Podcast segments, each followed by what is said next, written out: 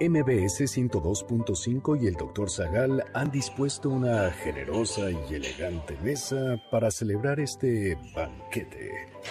Pasen y sean bienvenidos a degustar los manjares de este menú, especialmente seleccionado para los paladares más exigentes. Esperamos que esta experiencia cultural les deje un buen sabor de boca.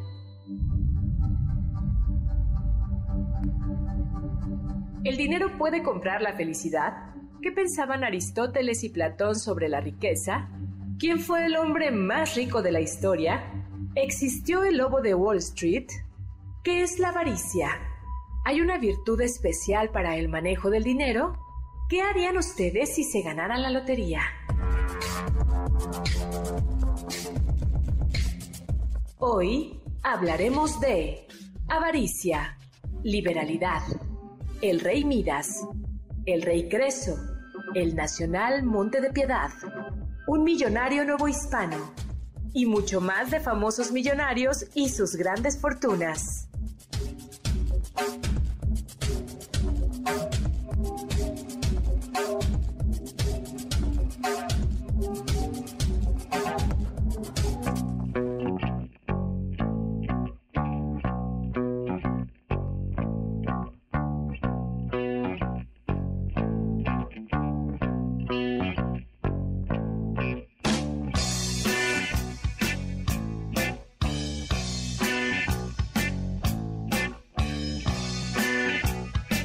Tantas cosas en la vida más importantes que el dinero. Pero cuestan tanto. Groucho Marx.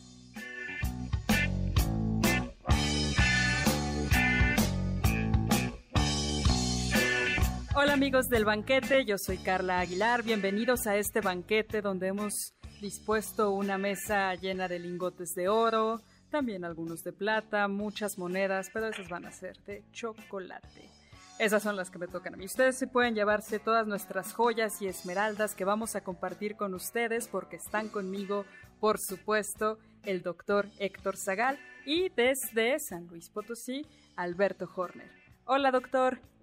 Hola, Carla, qué gusto, amigos y amigas. Encantado de estar con ustedes este sábado, sábado de agosto, todavía en la pandemia, pero acompañándolos ustedes en su casa Recuerden, traten de quedarse lo más posible en su casa, utilicen cubrebocas, lavarse las manos y sean felices porque aunque Groucho Marx dice que la felicidad, eh, ¿cómo es? Hay tantas cosas en la vida más importantes que, el dinero. Que el dinero, pero cuestan tanto. La verdad es que Groucho Marx, ese cómico eh, extraordinario, pues exagera un poquito. Yo creo que hay muchos objetos que no se pueden comprar.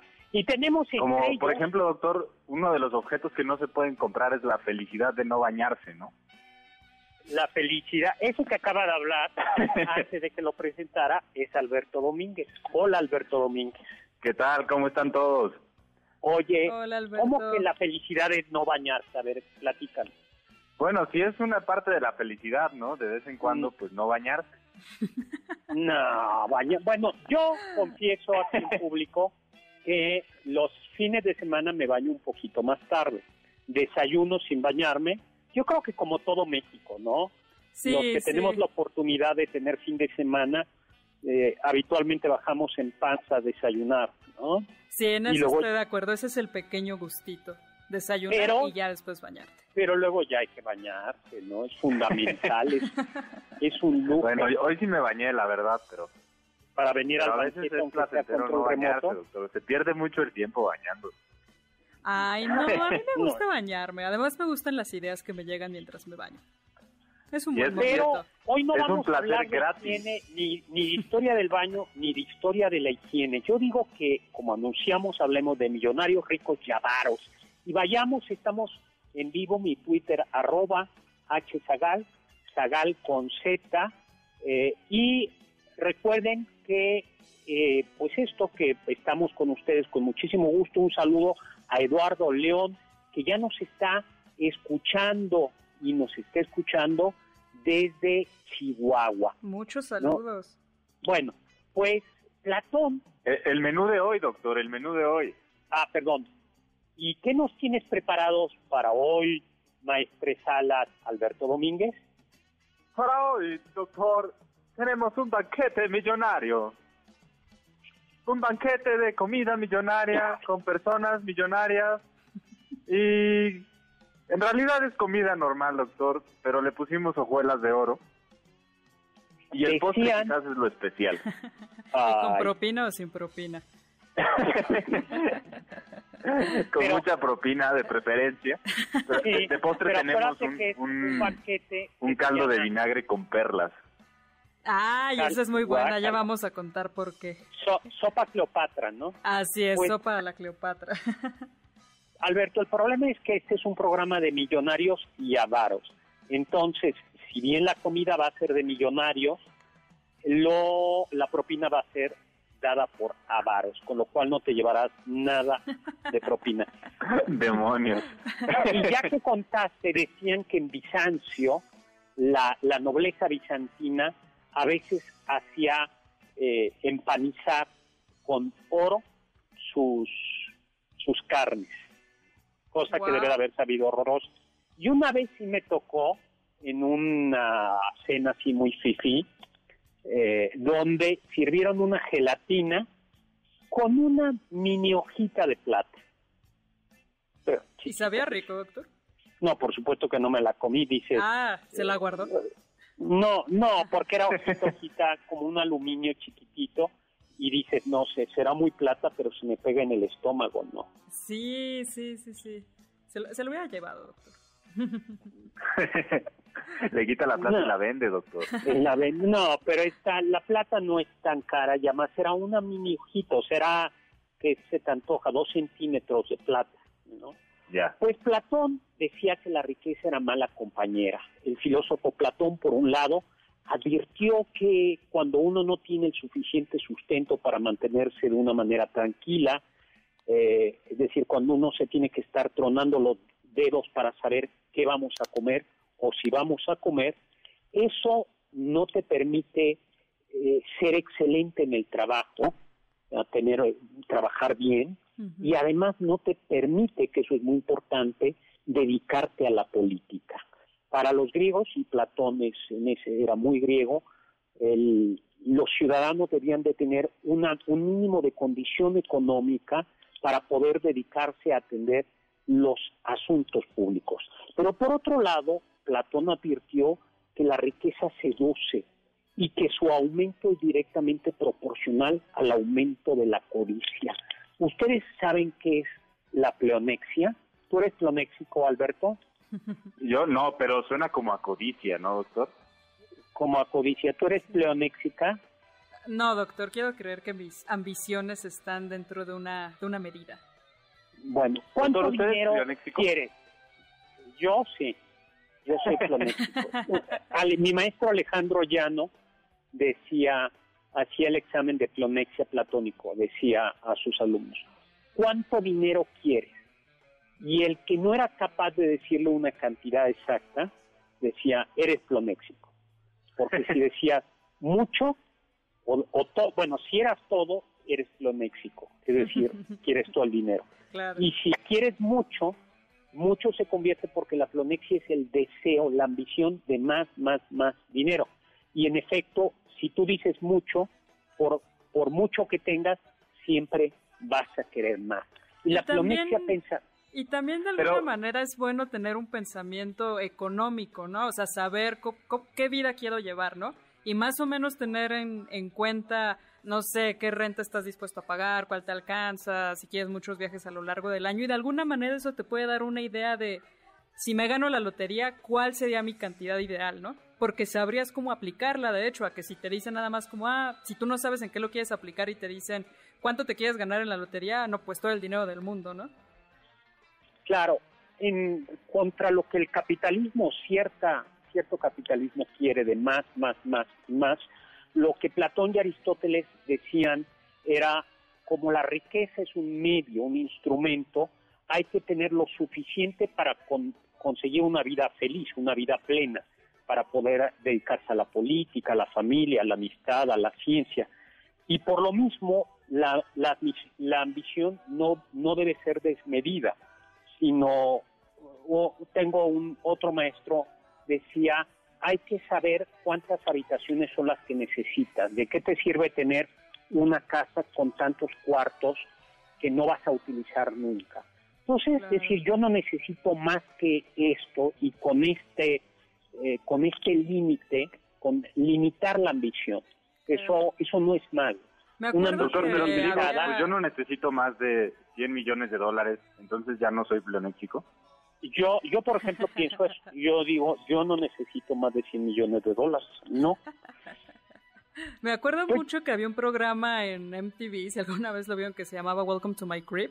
Y básicamente era gente, los camadógrafos entraban a las casas de los famosos y era impresionante porque eran casas, la mayoría con muchísimas habitaciones y te iban platicando, esta es mi sala de cine, esta es mi alberca, esta es mi otra alberca, esta es la tercera alberca, la alberca subterránea, esta es mi robotina y muchísimas cosas.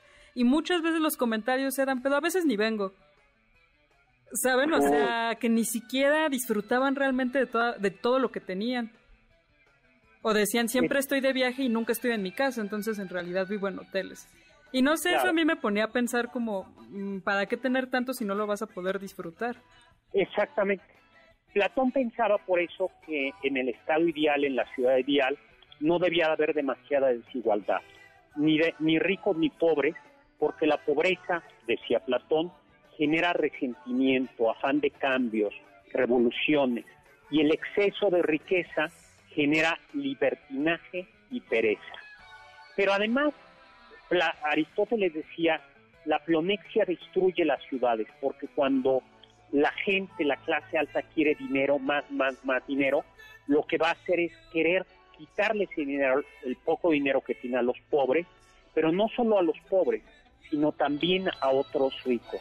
Y eso termina provocando la discordia en la ciudad.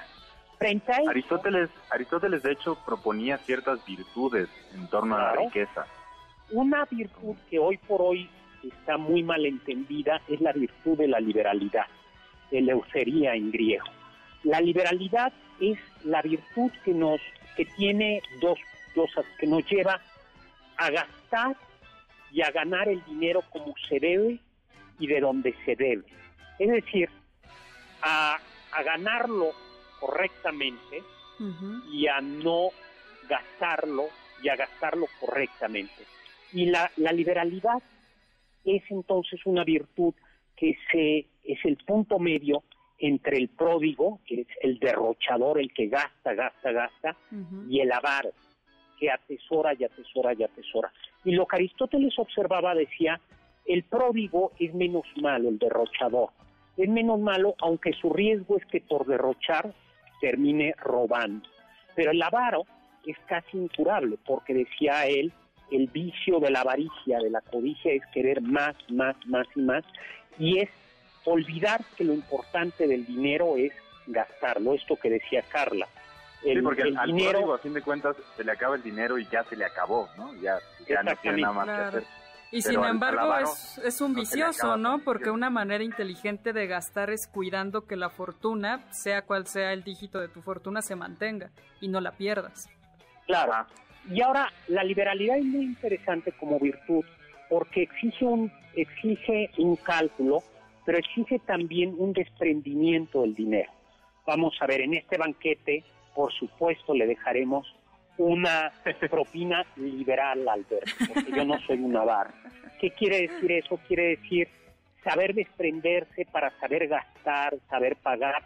Un hombre liberal es, es una persona que, eh, el dinero, no, no el de los contratos, porque esa es la justicia, sino que, que da lo que debe. Vamos a decirlo así, la virtud de la justicia es el cumplimiento del contrato. Por ejemplo, en un restaurante el dueño del restaurante por justicia tiene que pagar el sueldo al, al camarero, al mesero. Pero, eh, y si no lo, lo paga, es injusto. En cambio, nosotros no estamos obligados por justicia a dejar propina, pero sí estamos obligados por liberalidad. Y como ven, entonces la liberalidad es una virtud que nos lleva a ser dueños del dinero, dueños para no gastarlo y necesariamente no consumirlo. Santo Tomás de Aquino dice que el pródigo es consumista porque consume, quema el dinero, no lo, lo consume. También para entender un poco la liberalidad podemos tomar eh, lo que decía Teofrasto, ¿no? Con respecto a quién sería el abado en la antigua Grecia. Teofrasto es discípulo de Aristóteles y él decía, por ejemplo, que un abado era aquel que pudiendo comprarse otras sandalias u otra túnica, siempre las llevaba parchadas o que no contrataba a, a, un maestro para sus hijos, alegando cualquier excusa que estaba enfermo o que aún no le tocaba. Y yo, por ejemplo, pienso mucho en que hay personas que eh, no les gusta gastar en ir al médico, que lo ven como un gasto y que no lo quieren hacer y les duele, como decimos, les duele el codo, ¿no? Claro. Eso, por ejemplo, es avaricia. Luego hay casos también tristes, ¿no? Que como las personas que no quieren gastar en la educación de sus hijos, pero sí gastan en lujos o y cierta avaricia denotas cierto desequilibrio respecto de la manera de emplear el dinero, ¿no? Exacto. Claro, por ejemplo, no gastar, ya nos tenemos que ir. Sí, tenemos que irnos rápidamente a un corte, pero regresamos a seguir hablando de millonarios, avaros y derrochadores.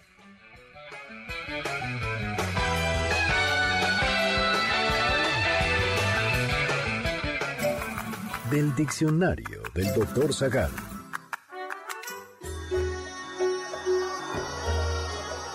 En la antigüedad, la sal era tan valiosa que los romanos pagaban a los funcionarios públicos con paquetes de sal, que después eran usados como medio de intercambio.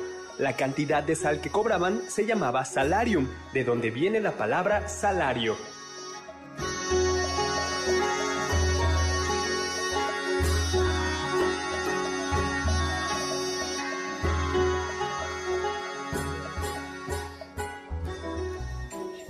¿Están disfrutando el menú?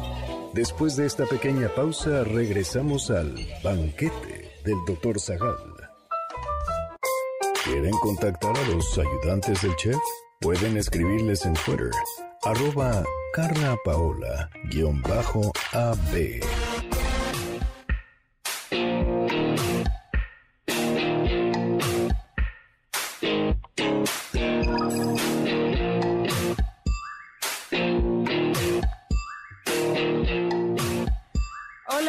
del banquete, yo soy Carla Aguilar y les comento, no dejen de escuchar MBS Noticias porque tenemos de regalo dos accesos para un live streaming con Enrique Guzmán el sábado 29 de agosto a las 20 horas de la Ciudad de México.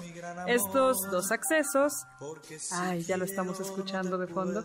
Estos dos accesos los pueden conseguir llamándonos al 5166125 y únicamente nos tienen que comentar cuál es su canción favorita de Enrique Guzmán. No te puedo abrazar, di por qué me tendré que conformar con ser secreto amor. Y ya, continuamos con esta mesa de riquezas. Ahorita estamos teniendo un gustito musical, pero seguimos con nuestras riquezas, millonarios, avaros. Aprovecho para mandar saludos que nos llegan desde Facebook a J. Carlos Ari Dávila, que dice, Doctor Zagal, maestro, como cada sábado la familia Arismendi atenta al banquete. Muchísimas gracias y muchos saludos. Yo soy Carla Aguilar. Está conmigo Alberto Horner desde San Luis Potosí y por supuesto el doctor y millonario el doctor y millonario, el millonario y doctor Héctor Zagal.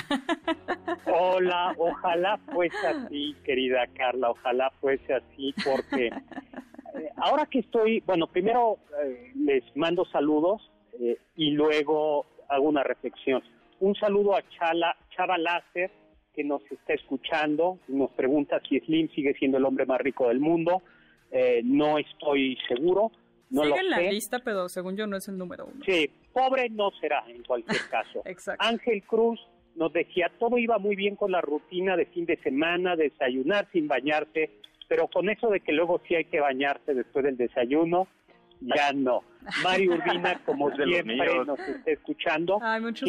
Y nos pide Mario que hablemos de Pedro Romero de Terreros, conde de regla. Supuesto. Pues hacia el final vamos a hablar, hacia el final de este programa vamos a hablar de Pedro Romero de Terreros, el millonario de regla. Luego quiero mandar un saludo, un saludo a Gabriela que siempre nos escucha desde San Luis. Ay, muchísimos saludos, Gabriela, Un saludo, gracias por escucharnos, Gabriela. Ah, yo aprovecho para mandar uno muy especial a Aida Rosas, que me ha estado compartiendo muchas cositas de meditación porque sabe que me cuesta mucho trabajo dormir y entonces me comparte cosas para meditar. Muchos saludos a Aida. Ah, muchos saludos, Aida. muchos saludos, Aida. Luego, DEM 1902 también nos escucha y que, que muchas gracias. Eh, por estarnos escuchando. Ahora comencé la reflexión, ahora esta semana comencé clases en línea y la verdad comenzaron ya en la universidad donde doy clases en la Panamericana, mis clases de prepa y mis clases de universidad, todo en línea, todo por Zoom. Y les confieso que es un poco triste, es bonito, todos los alumnos están muy entusiasmados, los profesores también, pero es un poco triste y es donde uno advierte eso, eh, cómo hay actividades, cómo hay pequeñas em, experiencias que no tienen precio, ¿no? Cómo echamos de menos el poder ir a un salón de clases, bromear con los estudiantes, tomarnos un café con ellos, salir a caminar, las fiestas, todo eso que antes teníamos y que hoy por hoy hemos se, se tiene reducido al, al mínimo, la salud misma, la tranquilidad, pues parece que al menos el dinero, al menos al día de hoy no lo puede no lo puede comprar. Decía por ahí un amigo que en realidad lo que extrañamos con, con estas restricciones no son los grandes viajes, sino es la vida diaria y sencilla, ¿no?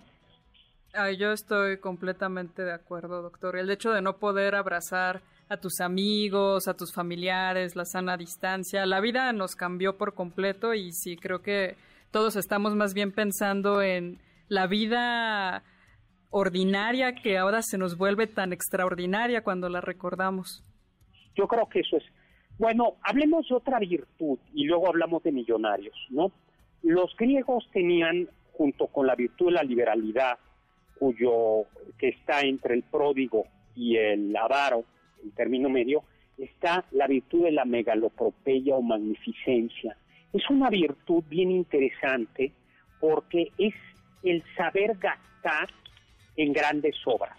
Es sobre todo una virtud propia de ricos o de políticos, ¿no?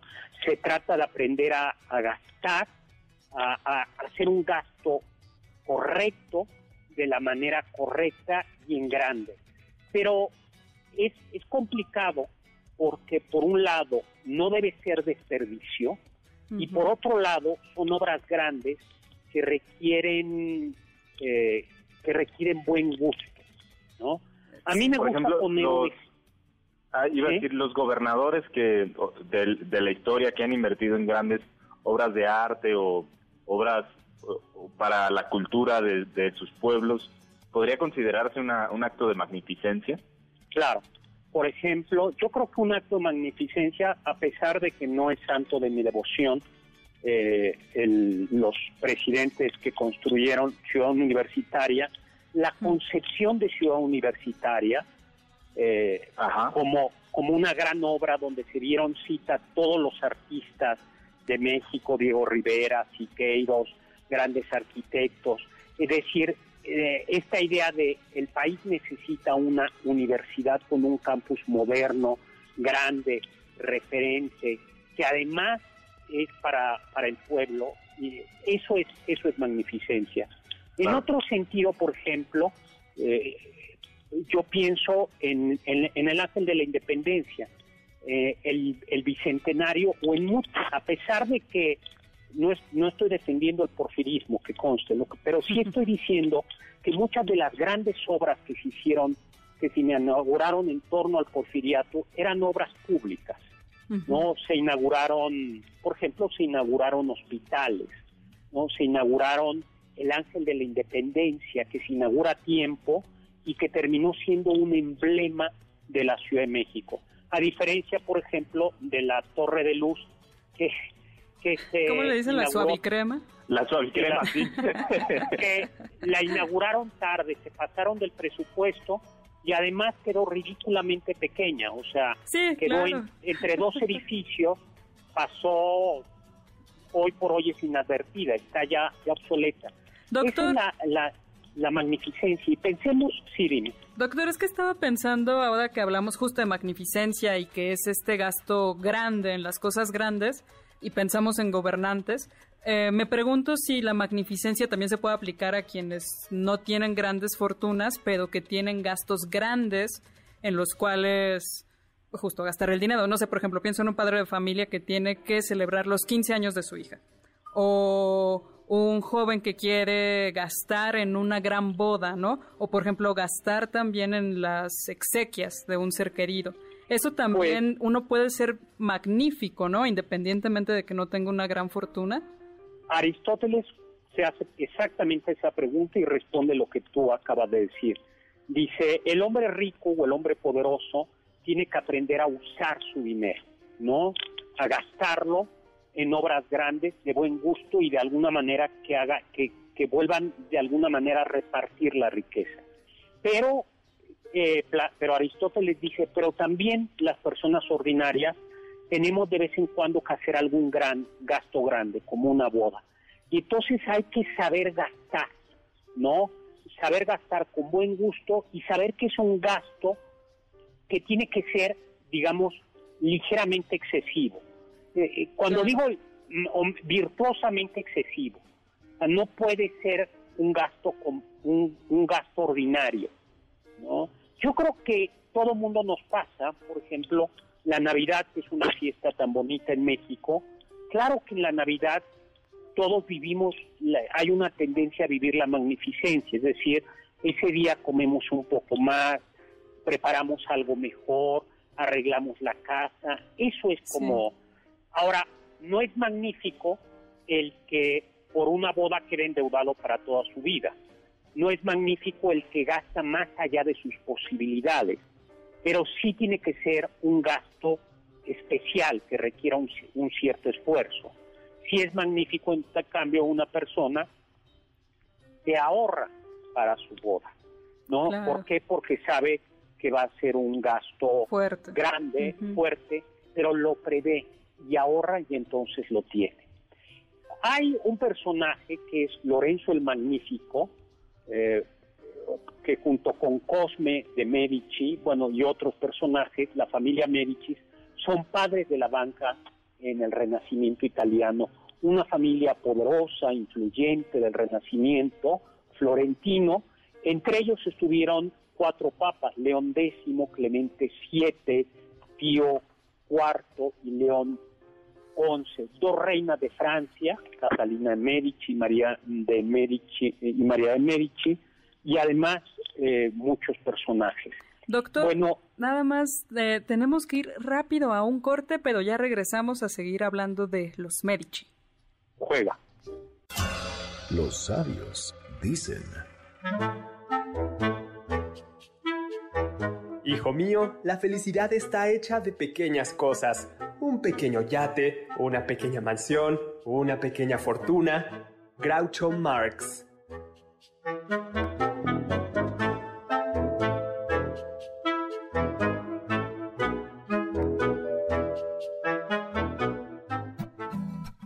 ¿Faltaste a alguno de nuestros banquetes?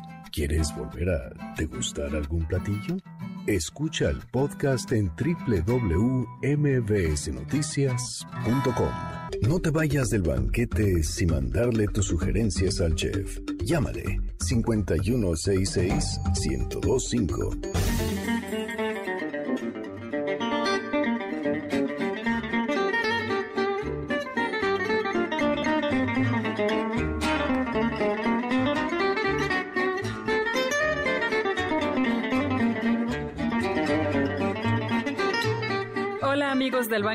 Ya volvimos a esta mesa de millonarios, avaros y otras fortunas. Les cuento que ya tenemos ganadoras para el concierto por live streaming de Enrique Guzmán el sábado 29 de agosto a las 8 de la noche. Los accesos son para Sofía Yolanda Segovia Nájera, que nos habla desde la colonia Martín Carrera. Dice que su canción favorita son todas. A mí me gusta mucho la de Tu cabeza en mi hombro. Y también se lo lleva Andrea Avelina Villalobos Venegas de la alcaldía Coyoacán. Nos manda muchos saludos y dice que su canción favorita es Fue una historia de amor. También tenemos saludos desde Facebook. Muchos saludos a José Camacho de O'Donoghue. Saludos a quienes nos escriben por Twitter, a Rosa María Montaño, muchos saludos a Querétaro. Y también Juan José Marín nos dice, ¿y qué pasa con los que no son ricos pero sí sabrosos? Yo soy Carla Aguilar, está conmigo, por supuesto, el doctor Héctor Zagal y Alberto Horner. Hola, ¿qué tal? Regreso. Pues sí, no son ricos, pero sí sabrosos. Saludos, Juan José Marín. Saludos a la hermosísima ciudad de Querétaro y a Rosa María eh, Montaño que nos está escuchando. Y por cierto, les eh, hago un pequeño comercial escribí un libro que se llama Virtudes, junto con Víctor Gómez Villanueva, quien también participó mucho tiempo en el banquete, y junto con él escribí un libro publicado por Planeta, por Ariel, Ariel Planeta, que se llama Virtudes, la trama de la felicidad según Aristóteles, y ahí contamos anécdotas y contamos algo sobre la virtud de la liberalidad, la virtud de la magnificencia y otras virtudes, así se llama. Virtud es la trama de la felicidad, según Aristóteles, publicada por Ariel, de Héctor Zagal y de, eh, Víctor, Gómez. Villanueva. Y luego, eh, ah, pues estamos platicando, Alberto, Carla, estamos platicando de los, Medici, doctor. ¿no? bueno, los Medici fueron justo Lorenzo y Cosme. Eh, Lorenzo era conocido como el Magnífico, porque si bien es cierto que eran muy ricos, también eran mecenas de grandes artistas como Botticelli, Miguel Ángel, Leonardo y de científicos incluso como Galileo Galilei. El lema de los Medici era el dinero para conseguir el poder y el poder para guardar el dinero. Pero algo bien interesante de los Medici es que se dieron cuenta que para legitimarse no bastaba con tener dinero. Y entonces comenzaron a ser protectores de las artes. Y en buena medida y de las ciencias. El renacimiento es un fenómeno que se le debe no solo a los Medici, pero sí a los Medici y otras familias burguesas que vivieron la magnificencia. Y a la vuelta de los años seguimos viendo Florencia y vemos Florencia como una ciudad magnífica, uno de los centros de la civilización occidental, y eso es haber gastado eh, el dinero en haberlo, no haber, haberlo gastado grandemente en obras grandes. Las obras grandes no tienen que ver con el tamaño, ¿no? Obra grande es haber sido mecenas de Leonardo o de Miguel Ángel. Ustedes imagínense eh, lo que eso le ha dado al, al mundo, ¿no? Por supuesto. Sí, y ellos embellecieron Florencia. Así es, y el todo el movimiento el Renacimiento. Luego tenemos otro millonario. Para, si ustedes creen que los millonarios son de ahora, hablemos de Jacobo Fugger o Fugger, que murió en 1525, propietario del 10% de la riqueza en Alemania en el siglo XVI y del 2% de la riqueza de Europa. Eh, él era lo que además se hizo de ese dinero, doctor, con un, con un mecanismo bastante perverso y conocido, ¿no? A ver, ¿cuál dinero a los poderosos, pero solo a los poderosos que sabía que no le iban a poder pagar, de tal modo que se quedaba con la deuda y a través de esa deuda incrementaba su fortuna. Como con la con las tarjetas, cuando uno se endeuda con una tarjeta, exactamente, él le prestaba a príncipes, a reyes y además a veces lo que hacía, por ejemplo, a, a un, al archiduque Segismundo, archiduque de Austria. ¿Tú le pondrías a un, a un hijo tuyo Segismundo, Alberto? Pues yo creo que sí, doctor. Suena como a un gran guerrero nórdico, ¿no? Segismundo Horner, eso sí está. sí queda. Segismundo Horner. O tal vez se la pase llorando, los sueños, sueños son. Como, el, como en Calderón de la Barca. Bueno, a, a Segismundo le decía, muy bien, sabes que tú debes mucho dinero, yo te presto dinero, pero no te doy el dinero a ti, sino yo directamente le pago a tus acreedores para que no te vayas a, a endeudar de más, que realmente les pague. Y bueno, también fue banquero de Maximiliano I de Habsburgo, pero lo más importante es que fue el banquero de Carlos V. Cuando Carlos V, Carlos eh, llegó a ser emperador, para ser emperador de Austria, emperador del Sacro Imperio, mejor dicho, romano, germánico, ah, tuvo que comprar el imperio, comprar los votos de los príncipes electores y no tenía dinero suficiente. Y entonces lo que hizo fue Maximiliano y la, perdón, eh, Carlos, eh, Carlos eh, consiguió dinero del banquero Fouquer y con se volvió dinero le pagó a los príncipes, sí, a los príncipes electores y luego pues ya consiguió el, imperio.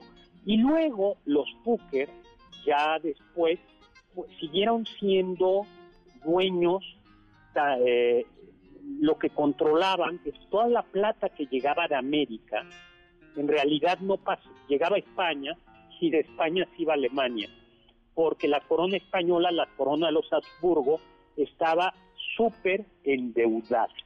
Entonces, ¿ustedes sabían eso? No, doctor, no, lo sabía. Sí, los Habsburgo españoles, o Carlos de Habsburgo, Carlos V fue padre Felipe II, los Habsburgo españoles, para continuar sus guerras, le pedían dinero prestado, porque además a veces tardaba en llegar la plata.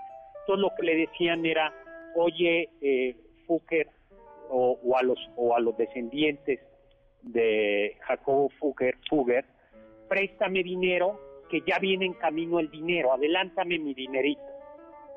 Bueno, pues yo entiendo por qué los intelectuales alemanes de esa época conocían también a México. Claro. Estaban muy bien enterados de que de allá venía la, la plata y el oro, ¿no? El, ah, exactamente, el, oro de Perú y la plata de Perú y de Colombia y la plata de eh, esta de esta región, de la Nueva España. Otra dinastía eh, también banquera es la familia de origen judío-alemán, los Rochal o Rochil, dependiendo de la pronunciación, que comenzaron una, bancos a partir del siglo XVIII y ya a partir del siglo XIX es una de las más influyentes linajes y banqueros de todo, de todo el mundo. Todavía hoy por hoy existen. Eh, Javier Valero me dice, perdón, me dice que nos faltó Catalina de Medici, por supuesto, nos faltó la reina eh, Catalina de Medici, ¿no? Y Alex Vicuña nos dice que ya notó el libro de, eh, de, de, la virtud, la trama de la felicidad según Aristóteles. Pues ojalá, ojalá te guste, ¿no? Doctor Alberto, tenemos que irnos a un corte, pero ya regresamos a seguir hablando de millonarios, sábados y más riquezas.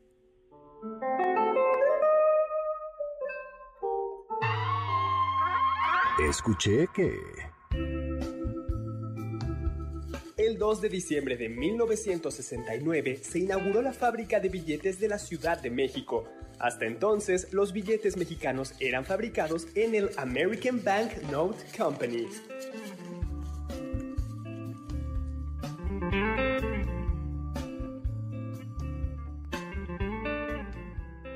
Ponte en contacto con nosotros en nuestra página de Facebook www.facebook.com diagonal Doctor Zagal.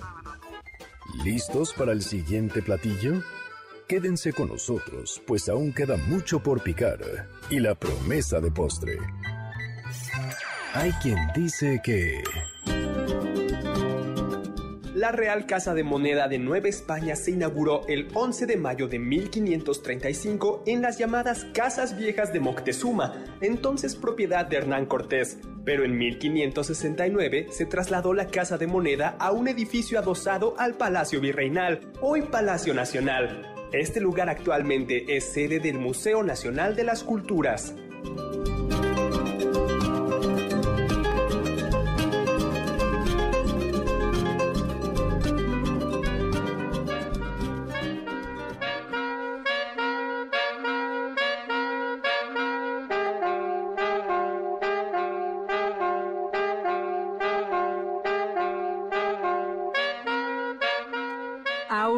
Purisacrafames, maldita sed de dinero.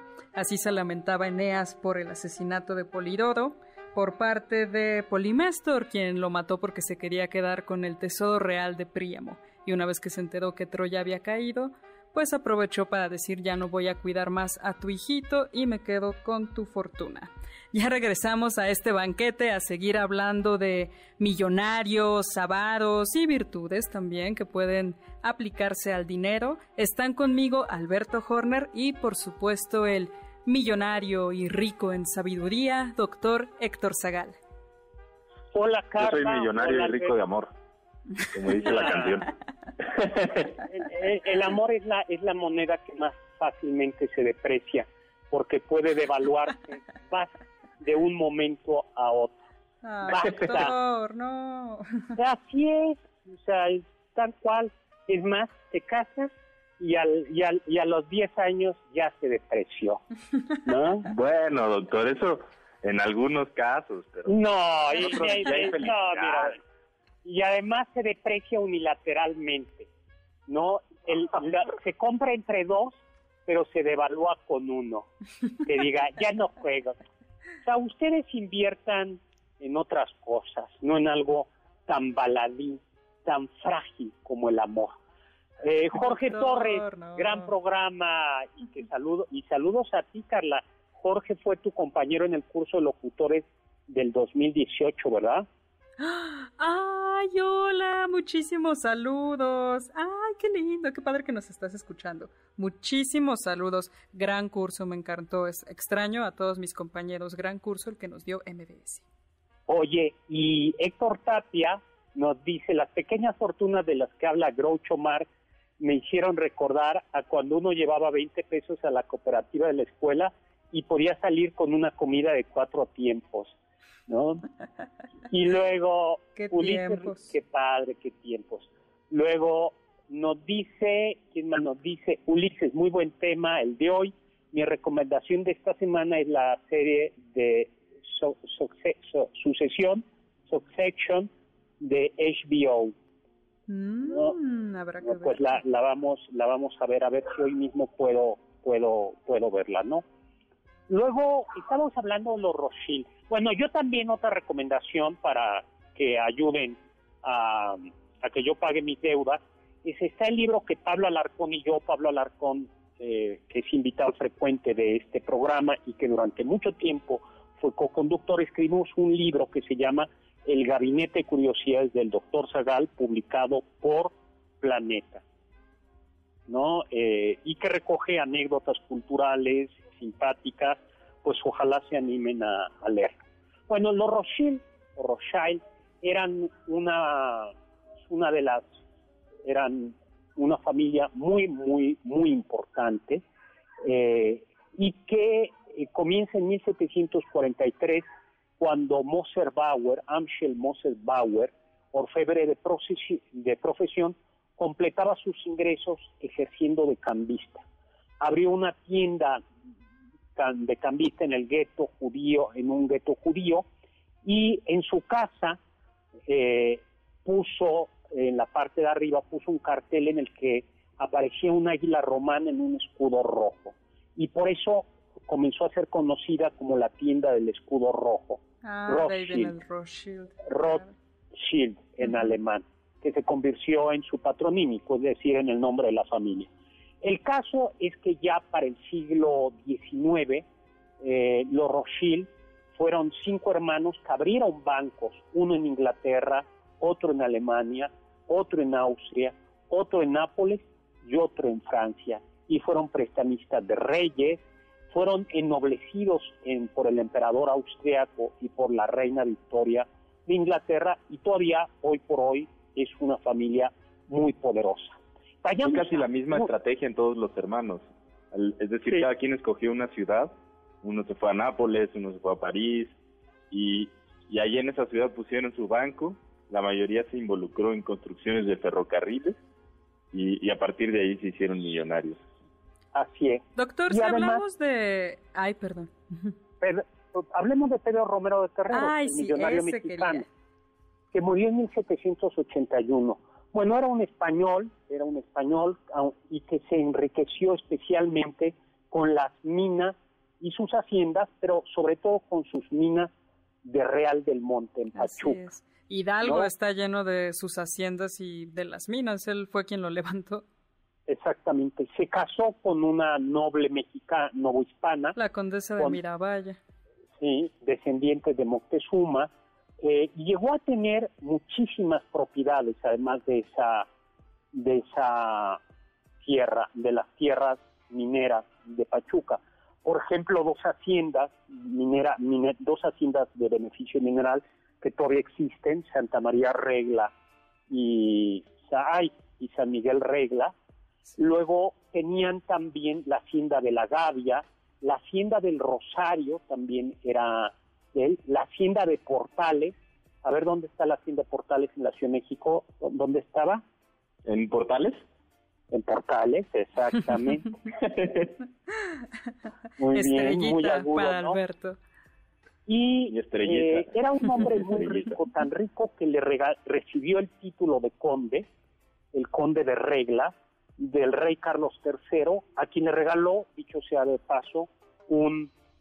Un, barco con 80 cañones, ¿no, doctor? Exactamente, el conde de regla. Pero, y tenía un lado bueno, que una obra de beneficencia en su momento, que es el Monte de Piedad de las Ánimas, antecedente del Real Monte de Piedad, donde se prestaba dinero dejando en prenda y se utilizaba el, las ganancias del Real Monte de Piedad para obras de beneficencia. Pero, tuvo ahí un, un problemilla, ¿no, doctor? Se habla de avaricia. Exacto. Eh, eh, los mineros tenían un derecho que se permitía por tradición, que era quedarse con una parte de los minerales que ellos sacaban cuando trabajaban en las minas.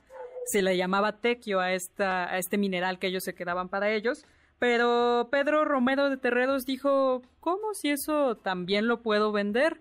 Y entonces les quitó, les quitó ese, ese derecho que tenían, lo prohibió y me parece que esa fue una de las cosas que impulsó una huelga de mineros que duró, si mal no recuerdo, doctor, nueve años en que estuvieron detenidas las minas.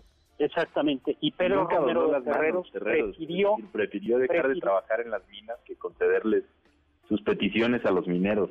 Exacto. Exactamente. Eso es avaricia. Eso es avaricia. Doctor, ya se nos está terminando el tiempo del programa y se nos quedaron algunas preguntas que nos hacía Jorge Carmón Aranda de la Ciudad de México si el dinero atrae la envidia y por qué el dinero es un poder. Bueno, el, el, dinero se convierte en otras cosas. El dinero es posibilidades y por eso, por eso se puede convertir en poder, ¿no? Y hay otra cosa, atrae envidia porque a veces los seres humanos queremos también el dinero de los otros, ¿no? Y, y no y la envidia no solo el codiciar el otro, sino dolerse del mal ajeno. Entonces a veces ese es un vicio, envidiar, dolernos de que al otro le vaya bien. Claro. Ay, doctor, pues nos quedamos ya con muchos millonarios que no dijimos, Craso, Creso también, que no son el mismo, pero pues Rockefeller, sí, totalmente de acuerdo. Y también creo que hay varios deportistas que son, grandes millonarios, ¿no? A veces uno va a la escuela y no se imagina que patear balones te hará millonario. No, no es cierto. Qué gran, gran profesión. Ya está con nosotros aquí Eduardo Chabot de Balones al Aire. Sí.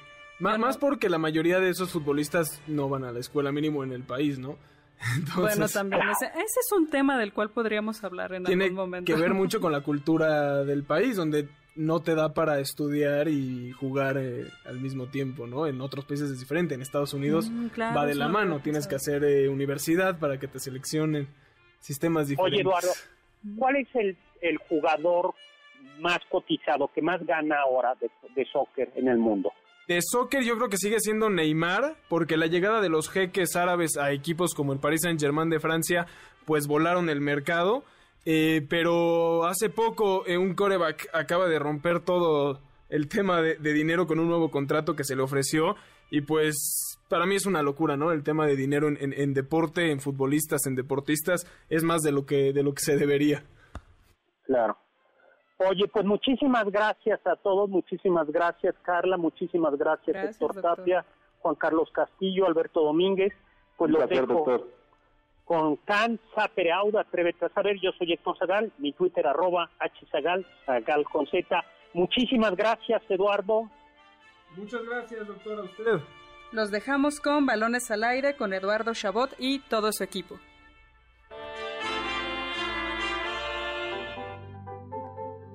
Confiamos que este banquete ha sido un deleite gourmet y cultural. Gracias por escucharnos y los esperamos el próximo sábado con una deliciosa receta que seguro será de su agrado. MBS 102.5. Estamos contigo.